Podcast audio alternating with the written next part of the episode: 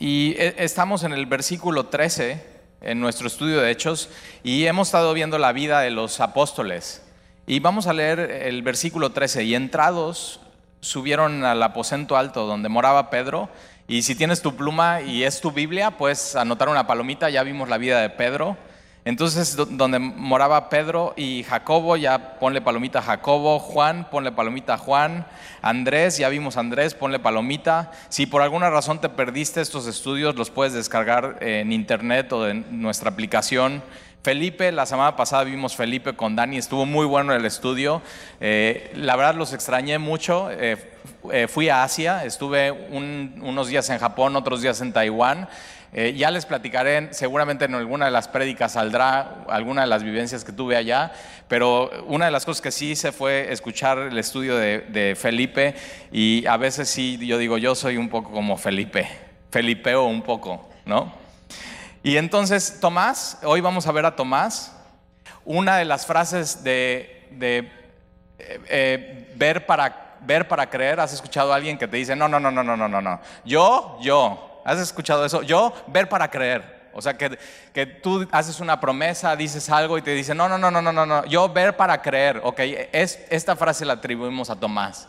Y posiblemente tú estés hoy aquí y digas, yo soy así, Tali. O sea, yo soy un poco eh, incrédulo y escéptico y ese es, ese es Tomás y vamos a ver un poco de la vida de Tomás hoy, pero vamos a leer los demás nombres. Espero que ya te hayas aprendido por lo menos los que, los que hemos estado estudiando. Tomás, Bartolomé, eh, que vamos a ver la próxima semana, Mateo, Jacobo, hijo de Alfeo, Simón el celote y Judas, hermano de Jacobo. Entonces hoy nos toca ver el sexto que es Tomás y acompáñame por favor ahí en tu Biblia a Juan, atrasito de Hechos, está Juan capítulo 11. Y mm, en- de Tomás no tenemos la historia cómo Jesús lo llamó. O sea, de Pedro sabemos qué estaba haciendo Pedro, de, eh, de, de- los demás discípulos vemos qué, estaban haciendo cuando Jesús le dijo, sígueme. Vimos la semana pasada que Felipe fue el primero en escuchar la voz de Jesús decir, sígueme, y le siguió. Pero de Tomás no sabemos nada. De Tomás simplemente aparece en el, capítulo 11 de Juan, ya cuando es, cuando es discípulo de Jesús, cuando fue llamado para ser apóstol. Y tienes que saber eso. A, veces hay gente que, que no sabemos en- en qué momento de pronto se vuelve discípulo de Jesús. Y- pero simplemente a veces ya lo vemos viniendo a la iglesia constantemente y, y- posiblemente entre nosotros no detectamos cuándo fue lo que Jesús dice su nacimiento de nuevo.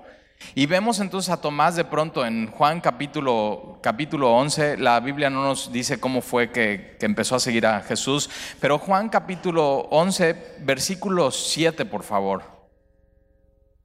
Dice, luego después de esto dijo a sus discípulos, Jesús, vamos a Judea otra vez. Y el contexto es que ya está muy peligroso el ministerio de Jesús, ya lo quieren matar, ya lo quieren apedrear, ya los líderes eh, judíos ya no, o sea, se quieren deshacer de él, ya mucha gente lo está siguiendo y el contexto del capítulo Juan capítulo 11 es la muerte de Lázaro. Y tú sabes la historia, eh, Jesús es amigo de Lázaro y de sus hermanas María y Marta, y Lázaro está muy enfermo y mandan llamar a Jesucristo, y Jesús está con sus discípulos, y Jesús espera un tiempo. Y no va luego, luego a, a- ver a Lázaro. Y versículo 7 en ese contexto, Jesús le dice a sus discípulos, vamos a Judea otra vez. Judea es esta parte de donde está Jerusalén, donde está el templo, do- donde están los líderes judíos, es a donde Jesús iba a ir a ser eh, crucificado. Y versículo 8 le dijeron los discípulos, Rabí, ahora procuran los judíos apedrearte. O sea, ya estaba muy peligroso ir a Judea y ir a Jerusalén. ¿Y otra vez vas allá? Y me encanta eso porque de pronto vemos estos hombres co- comunes y corrientes como tú y yo, y Jesús está diciendo, esta es la agenda, este es el plan, vamos a ir a Judea, y de pronto sus discípulos le están aconsejando a Jesús, le van a decir, oye Jesús, eso es mala idea. O sea, ¿cómo crees? ¿Cómo crees que vamos a ir allá? O sea, ya la gente te quiere apedrear eh, y, y otra vez vas allá. Y mira lo que responde Jesús, versículo 9, respondiendo Jesús, ¿no tiene el día 12 horas? Y me encanta la respuesta de Jesús porque Jesús está diciendo, eh, eh, no la agenda, la agenda tiene 12 horas. Y tu agenda y mi agenda tiene eso. Quisiéramos que el día durara más eh, y sabes, ¿no? Duermes un tiempo, trabajas un tiempo, descansas un tiempo, y para ellos su agenda, que no había energía, era de cuando sale el sol a cuando se mete el sol, y entonces ellos dividían el día, bueno, el, día de trabajo tiene 12 horas junto con tu tiempo de descanso, otras 12 horas, 24 horas, y Jesús dice, no tiene el día 12 horas, o sea, nuestra agenda no, no tiene 12 horas, el que anda de día no tropieza porque ve la luz de este mundo. Y Jesús lo que le está diciendo aquí es que em, ellos tienen una agenda fija y Jesús tiene una agenda fija. Y mientras andas de día, y para ellos andar de día era, era, era seguro, no era peligroso, para ellos andar de noche era muy peligroso, no había luz, era donde salían los ladrones, donde salían las bestias del campo, donde, o sea, no, simplemente no podían caminar, no se veía nada. Y Jesús está diciendo, el que anda de día, el que anda en la luz, no tropieza porque ve la luz de este mundo. Y es un, es un buen aprendizaje para ti, para mí, porque ellos están yendo a un lugar peligroso. Ellos están yendo a un lugar donde, donde quieren apedrear a Jesús y por supuesto quieren apedrear a los seguidores de Jesús y más a, a, los más cercanos de ellos. Y Jesús les está dando esta enseñanza que mientras estén haciendo la agenda de Jesús, es el lugar más seguro. Aunque tú vayas a un lugar inseguro, si tú estás haciendo la voluntad de Dios, ese lugar es el más seguro. El lugar más seguro es andar de día. El lugar más seguro es andar a la luz del Evangelio. El lugar más seguro es andar a la luz de la palabra de Dios. Y Jesús le está diciendo eso, no tiene el día 12 horas. El que anda de día no tropieza porque ve, porque ve la luz de este mundo. Pero el que anda de noche tropieza porque no hay luz en él. Ahora fíjate, Jesús está poniendo una aplicación terrenal y la está haciendo espiritual. Y mira cómo dice, porque no hay luz, no está diciendo afuera, sino está diciendo en él. Y entonces, principio bíblico muy importante, mientras tu vida esté a la luz delante de los demás y de Jesús, mientras tú estás haciendo la voluntad del Padre y tu agenda, esa agenda de 12 horas, esté alineada a la voluntad de Dios, es el lugar más seguro en el que tú puedes estar. Es un lugar entonces donde puedes sentirte en paz, saber que estás haciendo lo correcto, de la manera correcta, te estás rodeando de las personas correctas y aunque de pronto vemos aquí que Judea es un lugar peligroso, Jesús está diciendo, mientras estés haciendo la voluntad de Dios, esté alineado con Dios, es el lugar más seguro que tú puedes estar. Pero por otro lado, entonces está diciendo, pero el que anda de noche, el que no anda en la luz, el que, el que su vida está en tinieblas, tropieza. Es, es, un lugar inseguro. Que tu vida no esté alineada al plan de Dios para tu vida, que tu vida no esté en la luz, que tu vida esté en tinieblas espirituales, que no estés haciendo la voluntad de Dios, es, es el lugar más inseguro. Y por eso si, si, tú te quieres sentir seguro, lo que tienes que hacer es, es andar en la agenda de Dios, poner tu vida a la luz de los demás y de Jesucristo, porque ahí no va a haber tropiezo. Un comentarista de este versículo dice que entonces el cristiano que está caminando a la luz de la palabra, a la luz de Jesús y está seguro que está haciendo la voluntad de Dios, está caminando en santidad, entonces es un cristiano inmortal. O sea, la única manera que puede tropezar es porque Jesús lo llame a su presencia. Y, tenemos que estar viviendo así. Cuando estamos viviendo conforme a la voluntad de Dios, cuando estamos haciendo lo que Dios nos está pidiendo, cuando estamos viviendo de día, a la luz de la palabra, a la luz de los demás, cuando estamos rindiendo cuentas de nuestra vida a los demás, entonces es el lugar más seguro. Pero el, que anda de noche, el que anda en tinieblas, es el lugar, es el lugar más, más inseguro, porque no hay luz en él. Y hace poco salió, no sé si viste la noticia esta de, del antro que cerraron porque eh, unos muchachos salieron muy, muy tarde, a las creo que 3 o 4 de la mañana, y se agarraron a trancazos unos con otros. Y, o sea, el, el, el video terrible. Y una de las preguntas que yo hago, o sea, que yo le haría a los papás de estos muchachos es, ¿qué estaba haciendo tu hijo ahí? O sea, ¿qué estaba haciendo tu hijo ahí? A esa hora, con copas encima, con esas compañías. Al final salió el gobernador a decir que, que, cerrar el lugar, que era un lugar donde estaban abusando de menores, estaban dejando entrar a menores de edad, donde estaban pasando cosas Y, digo, ¿qué estaban pensando los papás de, mandar ellos a sus hijos a ese lugar? Y te das cuenta cuando, cuando tu vida está alineada a la luz, es una vida muy segura. Pero cuando tu vida está en tinieblas, es, es el lugar más inseguro que tú puedes estar. Y Jesús les, les da ese, esa enseñanza, pero el que anda de noche tropieza. Por eso aquel que anda en adulterio no puede estar en paz. Y es un lugar muy inseguro para tu matrimonio y un, muy inseguro para ti. El que, el, que anda eh, en, drogas es el lugar más inseguro porque por las tinieblas que hay en él. Y versículo 8 dijo, eh, dicho esto, les dijo después, nuestro amigo Lázaro duerme. Me, encanta esto porque Jesús dice, es mi amigo, y, entonces, como es amigo de Jesús, automáticamente es amigo de sus discípulos, de los apóstoles. Nuestro amigo Lázaro, nuestro amigo Lázaro duerme, mas voy para despertarle. Y dijeron entonces sus discípulos, Señor, si duerme sanará. Me encanta esto de los discípulos porque te das cuenta, no, o sea, no están entendiendo nada. Y dice, Señor, y, y uno de los consejos que yo siempre le doy a alguien que está enfermo es, mira, lo que tienes que hacer es, tómate dos aspirinas y duérmete. O sea, simplemente durmiendo te, te puedes recuperar más rápido. Y ellos están diciendo, bueno, si está dormido, pues ya se va a sentir mejor y, dormir unas aspirinas y un buen té y vas a estar mejor. Y, y, ellos están pensando eso. Y versículo 13, pero Jesús decía esto de la muerte de Lázaro. O sea, simplemente tan, tan, tan errados en su forma de pensar. Y ellos pensaran que hablaba de, reposar del sueño. Y entonces Jesús les dijo claramente, Lázaro ha muerto.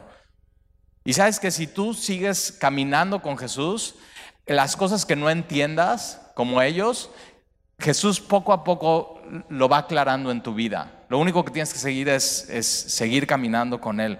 Y, y, Jesús le dice, Lázaro ha muerto. Versículo 15, y me alegro por vosotros de no haber estado ahí. Porque sabes que si Jesús hubiera estado en ese momento con Lázaro, no muere. Porque Jesús es la vida. Jesús lo hubiera sanado ahí al instante, pero dice, me alegro por vosotros de no haber estado ahí para que creáis. Y no solamente creer, sino para que sigas creyendo. Más vamos a Él. Y versículo 16 vemos a Tomás. Y entonces dijo Tomás, llamado Dídimo. Eh, Tomás es en hebreo, Dídimo es griego, y Dídimo quiere decir gemelo. Y, y dice, oye tal, ¿y quién es el gemelo de Tomás? Pues posiblemente tú hoy. O sea, posiblemente estudiando tomaste des cuenta. Dijo entonces Tomás llamado Dídimo a sus condiscípulos, a los demás, a los demás este, apóstoles, a, sus condiscípulos. Y les dice, vamos también nosotros, para que muramos con él. Y, o sea, lo que vemos en Tomás que es, es un cuate totalmente negativo. ¿Conoce a alguien así? O sea, que ya nada más va a o sea, lo peor, o sea, ya te estás imaginando lo peor que va a pasar y, y, Tomás es eso y está diciendo, vamos también nosotros a Judea, donde quieren apedrear a Jesús para que muramos con él. Y lo que vemos en Tomás es que él primero muerto que infiel. O sea, es un cuate, es un cuate que es fiel, está diciendo, ¿sabes qué? Vamos todos y aunque muramos, vamos, yo no me voy a separar de Jesús. Es un cuate fiel. Pero también sabemos algo de Tomás, que es un cuate que duda. Al final duda, duda de que Jesús resucitó. Y Tomás nos enseña varias cosas. Tomás nos enseña que la antesala de la convicción es la duda. La antesala de la convicción es la duda. O sea, realmente creer y tener una fe. o sea, ¿nunca has dudado? ¿Y nunca te has, sentado, nunca te has sentido condenado de dudar de Jesús? O sea, de dudar de que es verdad, de que Jesús resucitó, de que Jesús puede transformar tu vida, de que lo que leemos y estudiamos cada semana es la palabra de Dios. ¿Nunca has estado en una crisis de fe? No sé tú, pero yo sí. Y de pronto digo, o sea, Tomás, ¿qué onda gemelo? Pero Tomás nos enseña que la antesala a la convicción es la duda y que las respuestas surgen de las preguntas. A veces tenemos preguntas y nos sentimos condenados por tener preguntas sobre cosas de Dios. Y tienes que saber que gracias a las buenas preguntas que hicieron en la Biblia estos hombres, tenemos muy buenas respuestas de parte de Dios. Y tienes que saber que estás en una iglesia donde, donde puedes hacer preguntas y te puedes cuestionar cosas de Dios. Porque la antesala a la convicción es la duda. Y para tener buenas respuestas, tienes que tener buenas preguntas. Y Tomás nos enseña que está bien dudar. Tomás nos enseña que está bien preguntar. Tomás nos enseña que lo opuesto a la falta de fe no es la duda. Lo opuesto a la falta de fe es la indiferencia. Y te das cuenta, él no es indiferente. Él, él, tiene estas dudas y quiere, quiere respuestas. Tiene estas preguntas y quiere respuestas. Entonces cuando tú estés luchando y tengas una crisis de fe y estés dudando, tienes que saber que eso, eso no es lo opuesto a falta de fe, eso, es, eso te va a llevar a un camino de convicción, porque lo opuesto sería no importarte. Y a veces dudamos y a veces, a veces preguntamos y a veces tenemos dudas, ¿sabes por qué? Porque nos importa. Nos importa lo que dice la Biblia, nos importa lo que dice Jesús, nos importa qué dice Dios acerca de Él, qué dice Dios acerca de nosotros.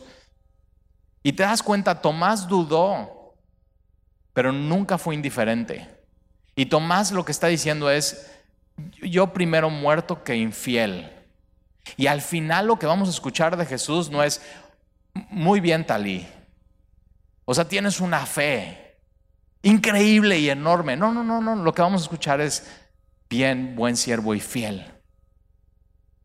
Entonces cuando vengan esas dudas a tu vida, lo que tienes que seguir es fielmente seguir caminando.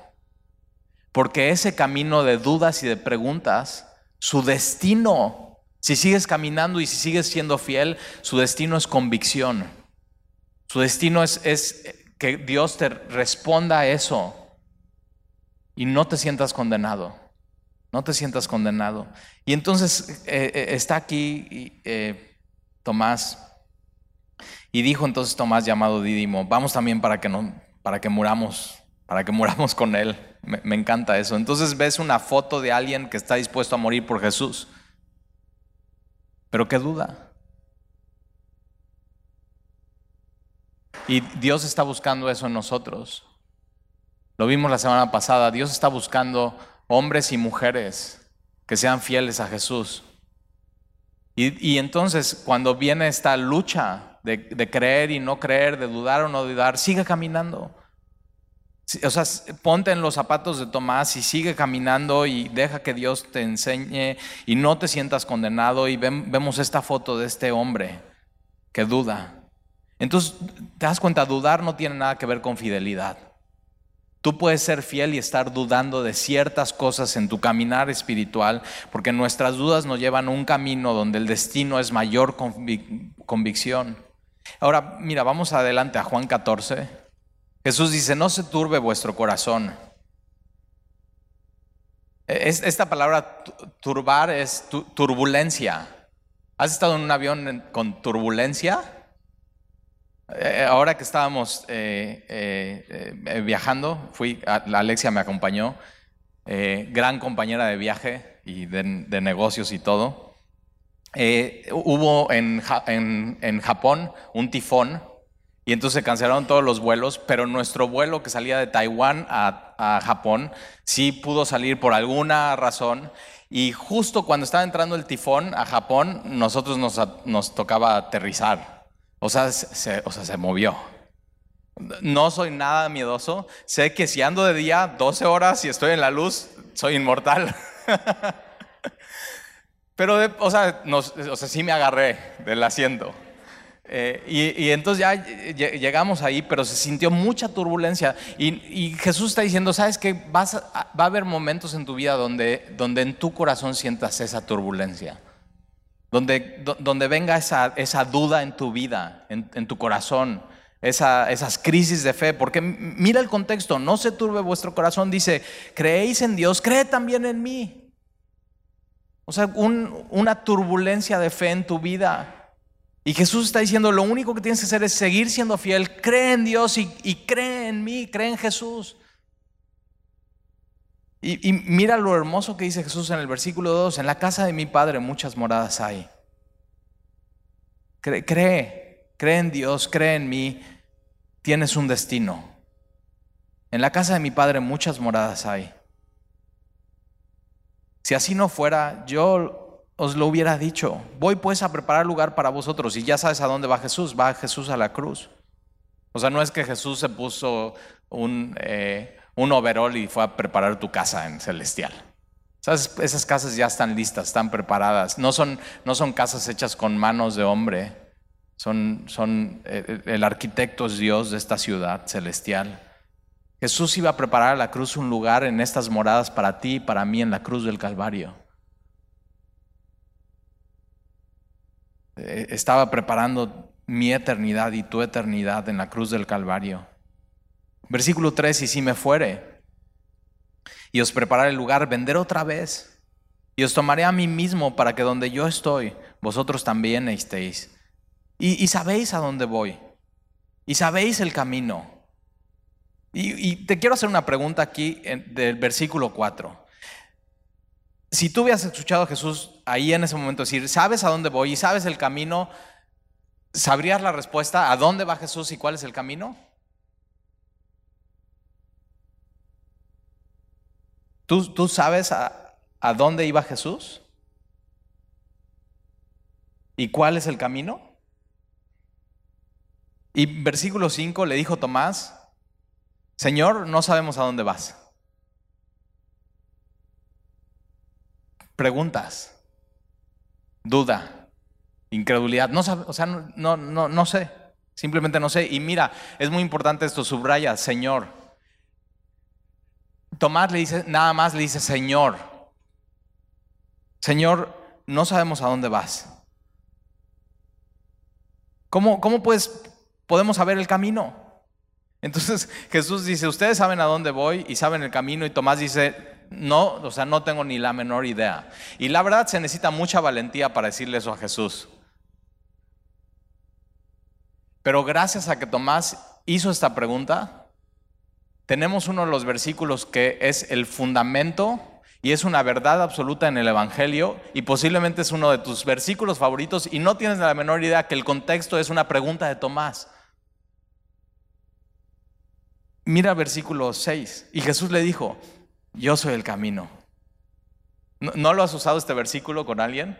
Y dices, no, Jesús dijo, yo soy el camino, la verdad y la vida. Pero tienes que saber, lo dijo por una respuesta a Tomás que dice, Señor, yo no tengo la menor idea a dónde vas y no tengo la menor idea cuál es el camino. Ya llevan tres años y medio caminando con Jesús y no saben, no tienen ni la menor idea. Por eso cuando dices, Talí, no, pues yo llevo más o menos como, como dos años aquí en Semilla y hay cosas que, pues, que todavía no entiendo. Digo, pues mira, ahí está tu gemelo. Tal es que yo llevo 10 años y de pronto hay cosas que dudo. Hay cosas que tengo dudas y tengo preguntas. Y digo, sí, aquí está tu gemelo. Te das cuenta, hombres como tú y como yo, común y corrientes. Señor, no sabemos a dónde vas. ¿Cómo pues podemos saber el camino? Y Jesús le dijo, yo soy, yo soy el camino. Y, la verdad y, la vida. Nadie viene al Padre sino por mí. ¿Te das cuenta? El, Jesús está diciendo, yo voy al Padre ese es el destino. Tu destino y mi destino en Cristo es el Padre. Y el Padre anhela que estemos con Él una eternidad. Que le veamos, que lo conozcamos, que admiremos su gloria, su hermosura, que le alabemos. Y Jesús le dijo, yo soy el camino y la verdad y, la vida. Este versículo se lo debemos a Tomás. ¿Te das cuenta? Jesús lo que está diciendo es, Tomás, si tienes dudas y no sabes, lo único que tienes que hacer es seguir caminando. Sigue caminando. Si, dudas, si dudas, Jesús está diciendo, yo soy la verdad. Yo soy la verdad. Si eres pesimista, Jesús está diciendo, yo soy la vida. Sigue caminando, yo soy el camino. Sigue caminando. Si tienes dudas, sigue caminando. Jesús dice, yo soy el camino. El destino es el Padre. Sigue caminando.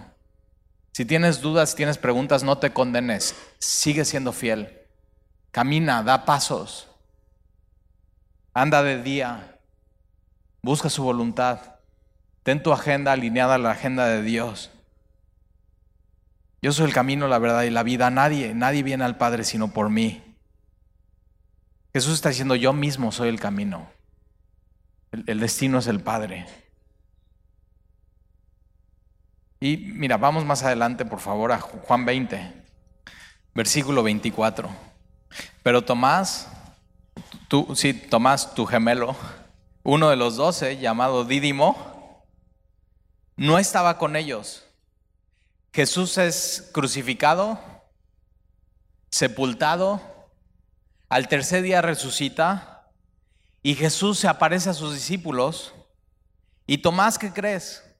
No estaba con ellos cuando Jesús vino. Tomás se pierde ver a Jesús resucitado. Y tienes que tener cuidado porque la duda puede hacer eso en ti. Tener dudas y tener preguntas no está mal. Pero si esas dudas y esas preguntas te condenan, te pueden apartar de los demás que están siguiendo a Jesús y están confiando en Jesús. Y lo que hace Tomás es, en vez de seguir caminando, seguir estando con, los suyos, la duda y las preguntas le apartan.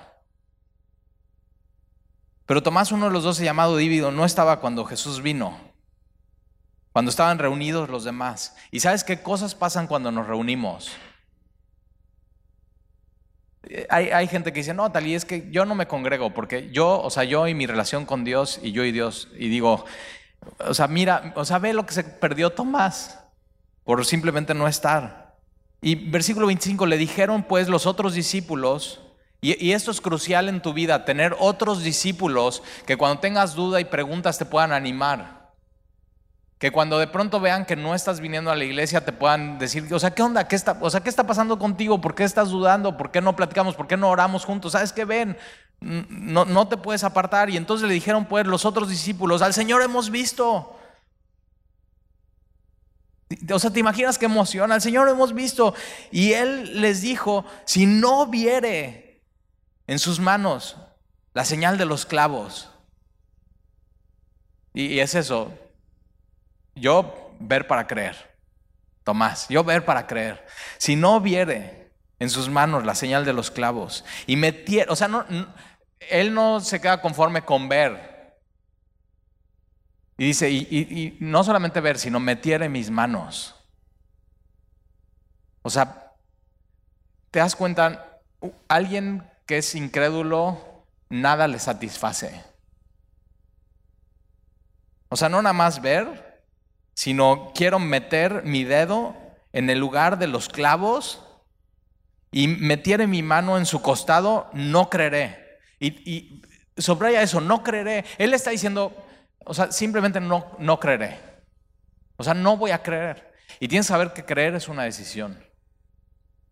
O sea, le están diciendo a aquellos que son sus mejores amigos, hemos visto a Jesús. Hemos visto a Jesús, resucitó y él dice, o sea, no, no me importa la evidencia, no me importa, no me importa lo que me están diciendo. Hasta no ver, no creer. Y no estoy satisfecho con ver. O sea, quisiera meter mis manos en las heridas de los clavos. Él ya había visto milagros. Él, él, ya había visto a Jesús resucitar a Lázaro. Él ya había visto a Jesús caminar en el agua. Él había visto que Jesús alimentara a, cinco mil hombres con mujeres y niños. el, el problema de incredulidad no es un problema de evidencia, es un problema del corazón. Por eso Jesús dice, no se turbe tu corazón, cree en mí, cree en Dios. En la casa de mis padres muchas moradas hay. Si no fuera así, yo, o sea, Jesús dice, porque no te voy a estar mintiendo, cree. El, problema del creer es, es, una decisión, es una cuestión moral, es una cuestión del corazón. Y, y, yo por eso cuando hay gente que viene a la iglesia y, y no es creyente, no es creyente, digo, está bien, o sea, no le condenemos, que siga viniendo. O sea, que siga viniendo y dice, sí, tal, pero es que se la vive en su celular. Y digo, está bien que siga viniendo, que esté en su celular. De pronto algo, o sea, un 20 le caerá. O sea, hay que dejar a las personas dudar. Hay que dejar a las personas preguntar. El Señor es paciente y tenemos que ser pacientes nosotros.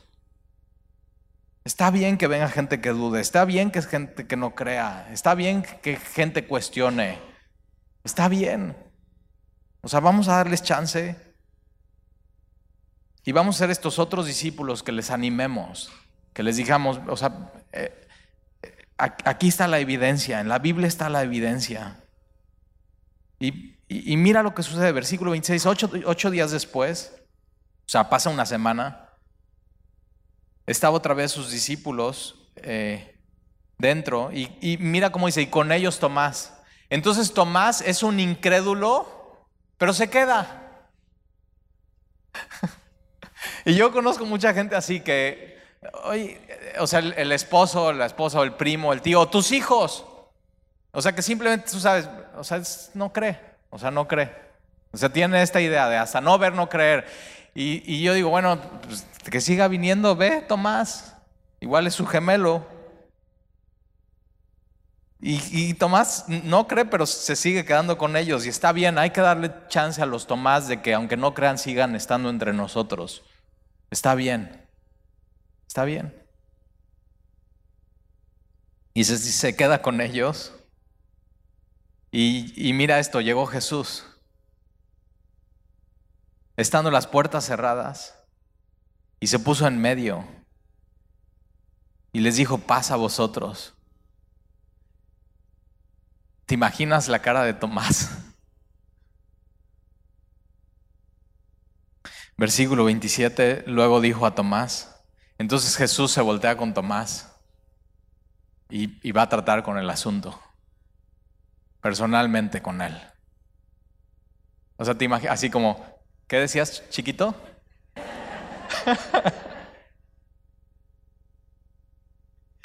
y luego dijo a Tomás, pon aquí tu dedo. Jesús está haciendo eso. Pon aquí, mira Tomás, pon aquí tu dedo. Ya sé, ya sé lo que dijiste. Y chécate eso. Tomás no había visto a Jesús, pero Jesús sí estaba viendo a Tomás. Jesús sí sabía lo que había dicho Tomás. Jesús sabe todo. Jesús sabe cuando tu corazón está turbado y estás dudando. Cuando eh, estás en esas disyuntivas y en esas crisis de fe, Jesús sabe. Jesús sabe. Y puedes venir a la iglesia y decir, o sea, podemos ver como un monstruo de la fe. Y de pronto, la, verdad, hoy mi fe no está tan bien. O sea, esta semana no he creído mucho. ¿No has tenido eso en tu vida? Si no has tenido eso, te vamos a dar un premio. O sea, a mí me ha pasado, hace dos semanas eh, simplemente estaba dudando. Digo, ¿qué, o sea, ¿qué tal si todo esto es una farsa? O, sea, si la Biblia, si Jesús si se resucitó, ¿qué tal si todo sería una, una farsa? Y yo predicándolo y enseñando gente y instruyendo a mis hijos en eso. ¿Y qué tal si todos, o sea, simplemente es en vano? Estamos perdiendo el tiempo. ¿Nunca te ha pasado eso? Y, lo que me encanta de Jesús es que Él sabe. Él sabe eso. Y no lo deja así, sino viene y no nos condena, nos confronta. Porque no quiere que estemos dudando. Y viene con, con la frase, la palabra perfecta, el versículo que necesitabas, la predicación perfecta. Posiblemente hoy tú eres ese, tú, eres el gemelo de Tomás y Dios te esté hablando hoy a tu corazón y te está confrontando y te está diciendo, yo sé lo que has pensado, yo sé lo que hay en tu corazón, yo sé las veces que has dicho, ya ahora sí voy a tirar la toalla, ya eso, o sea, es una pérdida de tiempo, mi fe, o sea, en vez de, o sea, he perdido amigos, gente me bulea, ya me dieron de baja en el Facebook de otros. Y versículo 27, luego dijo a Tomás, pon aquí, pon aquí tu dedo. Y, le dice, y mira. Lo primero que dice, y mira. Porque Tomás lo primero que dijo es, tengo que ver para creer. Y Jesús dice, ok, ve. Y sé que no nada más estás pidiendo ver, estás pidiendo tocar. Ahora, no, no, quiero que pienses en eso y te pongas en, los zapatos de, de tu gemelo. O sea, qué pena. ¿Alguna vez has visitado a alguien que recién lo operaron y, tiene una herida? O sea, no vas con él y dices, ¿me muestras tu herida? O sea, ¿cómo? Es algo muy íntimo. ¿Cómo? Y, y, Tomás está diciendo, o sea, quiero ver la herida y no nada más eso, meter mi mano, tocar. Y Jesús en vez de condenarle, le confronta. Y le dice, pon aquí tu dedo y mira mis manos. Ahora, una de las cosas que nos enseña este pasaje es que Jesús resucitado con un cuerpo glorioso, Jesús decide permanecer con las marcas como un testimonio eterno y perpetuo de su amor por ti. Para que tú un día, tú, que a veces dudas, si eres fiel y sigues caminando, un día veas esas marcas también. Y Jesús diga, mira,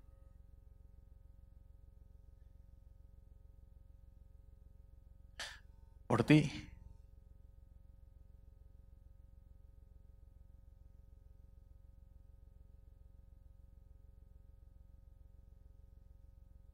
Y al ver las marcas tus dudas desaparecerán. Tus dudas de que si Dios te ama, tus dudas de que si Dios tiene un plan para tu vida, tus dudas de que si hay realmente moradas celestiales esperándote, tus dudas de que si Jesús es el camino, la verdad y la vida. Las, las marcas de Jesús hacen desaparecer las dudas. Mira mis manos y acerca tu mano y métela en mi costado. Jesús para, piensa en eso, Jesús para hacer esto, vestido posiblemente con una túnica, tiene que hacer, eh, o sea, tiene que hacer esto. Ve. Y Jesús tiene que hacer esto. Mete tu mano.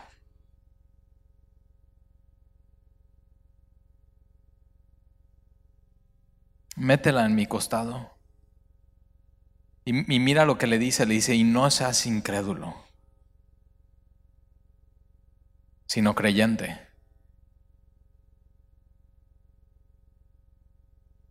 Tomás no creyó para que tú y yo, al ser sus gemelos, nos pongamos en sus zapatos, veamos esto a través de sus ojos y creamos. No seas incrédulo, sino creyente. Entonces Tomás respondió y le dijo, Señor mío, Tomás no mete sus manos. O sea, ¿cómo?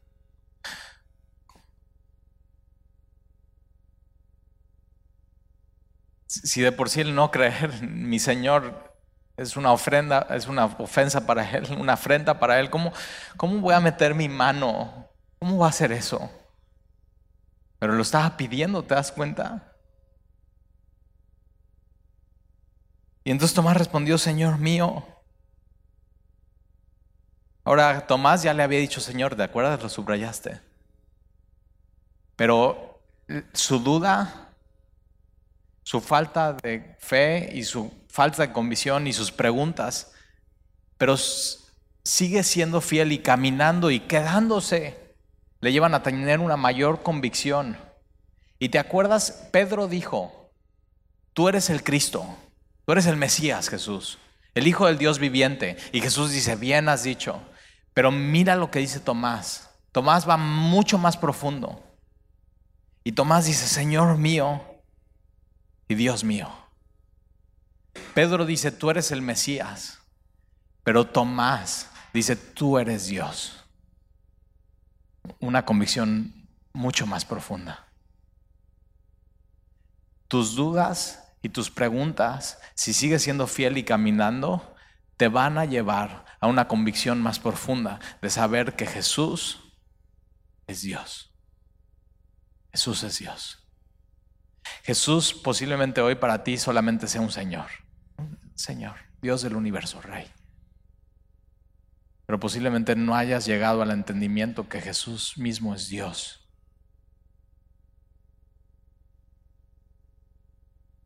Señor mío y Dios mío.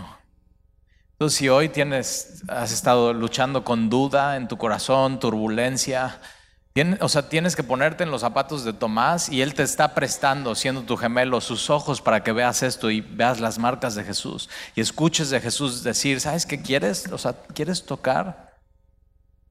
¿Quieres meter tu mano? ¿Quieres tocar mi costado? Y, y tú al ver esto a través de los ojos de Tomás, el incrédulo, puedas creer y decir, ¿cómo he dudado, Señor mío? Y, no nada más está diciendo Señor y Dios, está diciendo mío, mío. ¿Ya tienes eso con Dios? ¿Ya tienes eso con Jesús? Tu duda y tu falta de convicción, si sigues caminando, te va a llevar a esto. Señor mío y Dios mío. Eres mi Dios y eres mi Señor. Señor mío y Dios mío. Y Jesús le dijo, ¿por qué me has visto, Tomás? creíste. Pero tienes que saber que hoy, hoy ya no es así. Tomás dice, ver para creer. Y Jesús hoy a ti y a mí nos dice, no, no, no, no, no. Primero crees para que después puedas ver. Y si tú crees, un día vas a verlo. Y vas a ver sus heridas, y vas a ver su costado, y vas a ver su amor, sus marcas de su amor por ti. Y le dice, ¿por qué has visto, Tomás? ¿Creíste? Y de pronto Jesús, estando ahí con Tomás, habla acerca de nosotros. Eso es increíble. Y solamente Jesús, siendo Dios, puede hacer eso. Puede hablar acerca de nosotros hoy, en el 2018, en Semilla, Veracruz, Costa de Marfil, número 41. Jesús ya sabe exactamente dónde te sientas cada domingo, dónde está tu chicle abajo de la silla. ¿Qué es lo que has ¿Qué es lo que has pensado en la semana? ¿Cuáles son tus dudas? ¿Cuál es tu turbulencia? Jesús ya lo sabe y habla de nosotros. Hace dos mil años habla de nosotros y, dice, bienaventurados los que no vieron. Tú y yo, tú y yo no hemos visto. Tú y yo no hemos visto. Y Jesús está diciéndonos a nosotros, bienaventurados ustedes que no han visto y creyeron. Jesús con esto está diciendo, puedes no ver y creer. Puedes no ver y creer. Porque vemos a través de estos hombres, vemos a través de, este libro.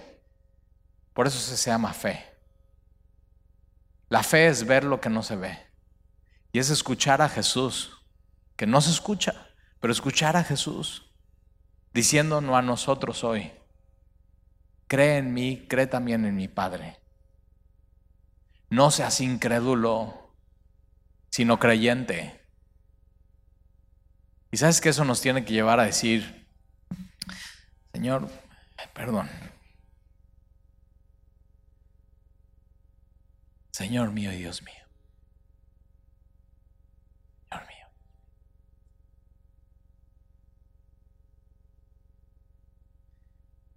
Al final de su vida, Tomás ya no tenemos registro en la Biblia, pero dice la historia de la iglesia que va a India. Y, eh, uno de los lugares que he ido y digo, ya no quiero regresar es India.